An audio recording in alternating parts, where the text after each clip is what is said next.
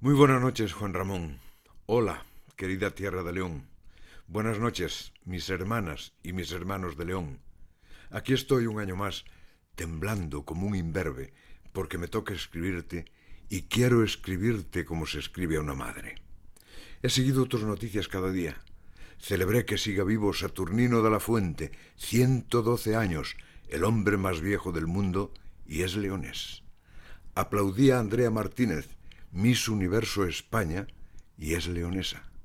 Me emocioné al saber que grandes tecnológicas se interesan por esa tierra, que ha sido como una luz que no acaba de encenderse en tu largo túnel.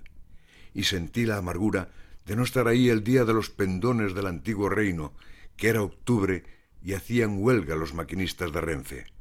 El ave me puso a un paso de ti y justo ese día estaba de huelga.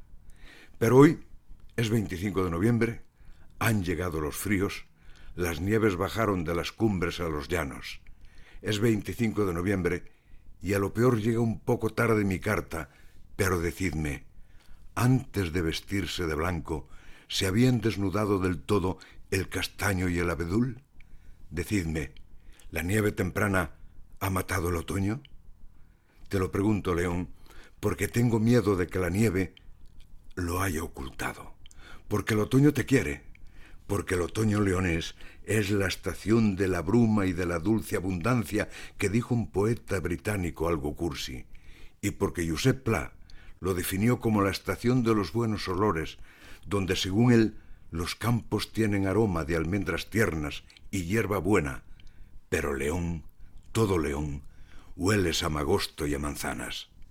Y yo quiero decir a las gentes de España que si quieren saber lo que es la belleza del otoño, que se acerquen a ti a partir del San Froilán, que se salgan de las carreteras de siempre y se internen en el león del silencio y de la magia, y allí encontrarán las tierras del páramo que esperan que pase el invierno, pero en el rincón menos esperado salta una sinfonía de colores otoñales como en pocos lugares se pueden contemplar.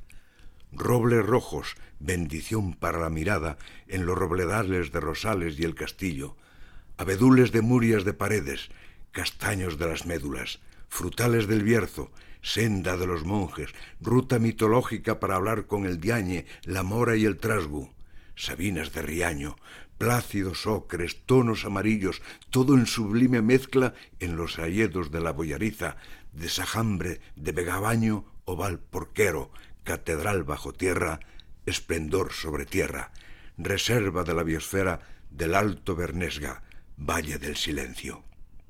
Cuánto paraíso en un solo reino, reino de León.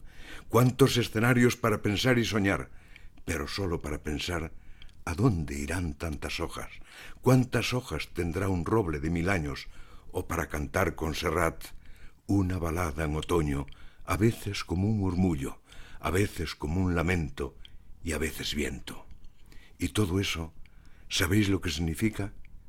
Que eres vida, León que hay mucha vida en ti, vida que espera la voz que te diga levántate y anda, y que por cualquier lado, en cualquier fecha del calendario, eres una infinita seducción.